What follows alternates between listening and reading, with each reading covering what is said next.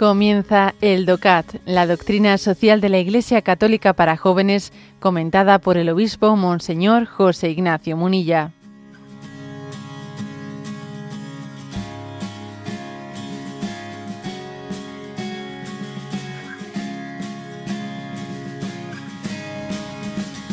Punto 115. ¿Qué es lo especial de la familia? Y responde, se me quiere sin condiciones.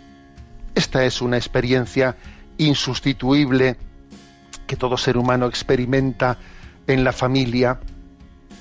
En ella varias generaciones viven juntas y comparten mutuamente su cariño, solidaridad, aprecio, apoyo desinteresado, ayuda y justicia.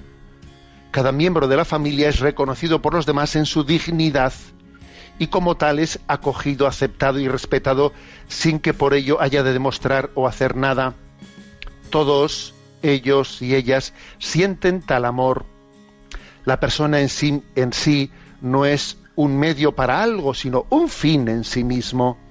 De esta manera en la familia surge una cultura de vida sin parangón. En nuestros días cobran gran importancia criterios de eficacia y funcionalidad, por ejemplo, económicamente, y frecuentemente predomina la atención a lo material.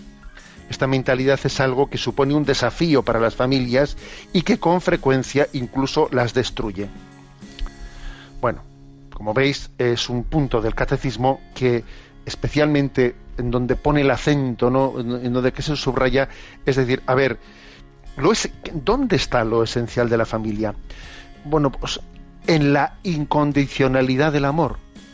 Este es el tema, este es el tema clave. es decir, existe un lugar en el que no se me quiere por el interés. Existe un lugar en el que la única razón de ser, de que yo esté ahí, es ser yo. Es ser, o sea, que yo he sido querido por ser persona, por ser hijo de, por ser hermano de, por ser madre de, por ser, ser y no por algún interés particular y concreto.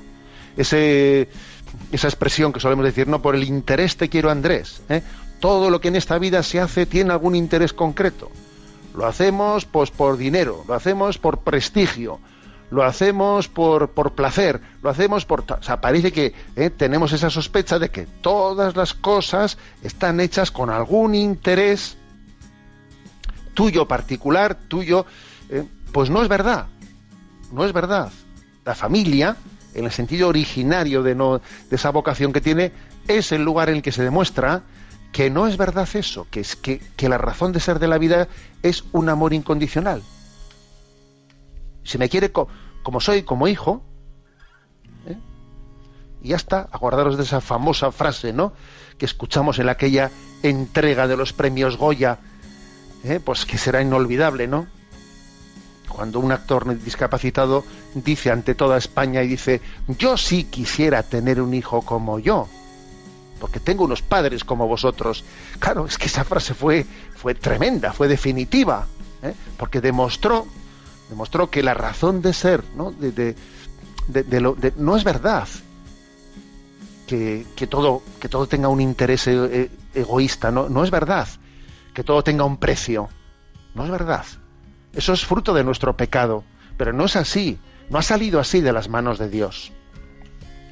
Por eso, por cierto, por cierto, tenemos que estar especialmente atentos, atentos a cuando en la vida familiar infiltramos nuestros egoísmos y entonces estamos velando, estamos nublando, estamos eh, este, este principio del amor incondicional. Si resulta que uno no se purifica continuamente de su pecado, Estoy pensando en un padre de familia, ¿no? Pues por ejemplo, un padre de familia, etcétera, que, que, no tiene, o sea, que no está continuamente purificándose de sus de sus intereses, de su amor propio, de su interés particular, ¿no?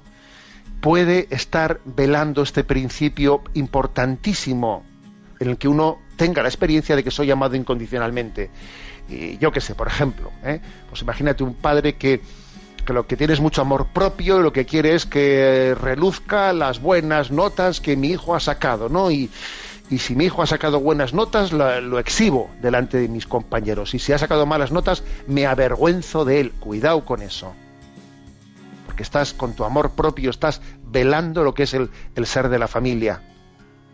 O se me ocurre otro, otro ejemplo. El hecho de que alguien mira, pues sí, yo quiero incondicionalmente ya, pero luego tengo mis vicios y mis vicios son que yo tengo que, pues eso, que jugar la partida, que ver el fútbol, que irme con mis amigos, no sé, de tal manera. Y a mí eso que no me lo toquen, porque es que si me lo tocan, pierdo. A ver, cuidado, porque con ese hábito, ese vicio que te estás generando ahí, estás de facto transmitiendo el mensaje de que eso de que el amor es incondicional, etcétera, pues es una teoría, pero luego tú te llega la hora del partido, te llega la hora y que nadie te toque tu cerveza y tu no sé qué. O sea, cuidado, porque como uno no tenga. Una, una continua vigilancia de sus amores propios, egoísmos personales, en la práctica puede estar velando y difuminando este principio clave que hemos dicho de lo que es la familia, el lugar en el que se experimenta de una manera originaria el que somos queridos incondicionalmente. Pero claro, para que eso no sea un principio teórico muy hermoso, sino que uno eso se perciba existencialmente, claro, os podéis imaginar que es muy importante, vaya que sí es muy importante, pues trabajar el que mm, pues mis pecados personales, mis egoísmos mm, particulares no estén velando esa gran verdad, porque claro, el hijo lo que el hijo dice, sí, sí, a mí en la clase de religión me enseñan que la que el amor de Dios es incondicional y que la familia es el lugar en el que se expresa, eh, se expresa esa verdad de que el amor es incondicional. Ya, pero yo veo que a mi padre sus vicios no se los toca a nadie y que cada uno va a lo suyo allí. Claro, mal asunto. Por eso nuestros pecados de egoísmo en el seno de la familia, ese es un tema serio. Es un tema serio en el que no debiéramos de tener tregua, ¿no? En nuestro, pues en nuestra en nuestra revisión interior. Porque aquí viene una frase de San Agustín, que ya sabes que cuando San Agustín habla, sube el pan. Las frases de San Agustín tienen un peso muchas veces inversamente proporcional al número de palabras, porque las frases cuanto son más breves, tienen más peso en San Agustín. ¿eh? Y aquí dice, y lo cita ¿eh? al margen este punto del DOCAT, la vida de los padres es el libro que leen los hijos toma del frasco carrasco. Es así, es así. ¿Cuál es el primer libro que ha leído mi hijo? El primer libro que ha leído mi hijo es mi vida. Ese es el primer libro que ha leído. Mucho antes de que empezase alguien a decirle la P con la PA. O sea, ese es el primer libro que ha leído. Entonces, claro, tenemos una gran, ¿no? Una gran responsabilidad, no solo para predicar un principio, sino para transmitir esta experiencia vital en el seno, en el seno de nuestra familia.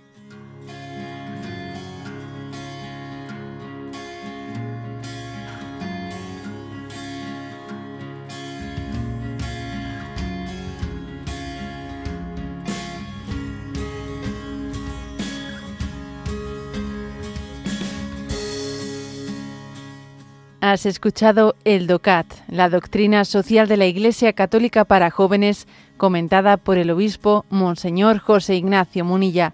Encuentra todos los audios en radiomaria.es.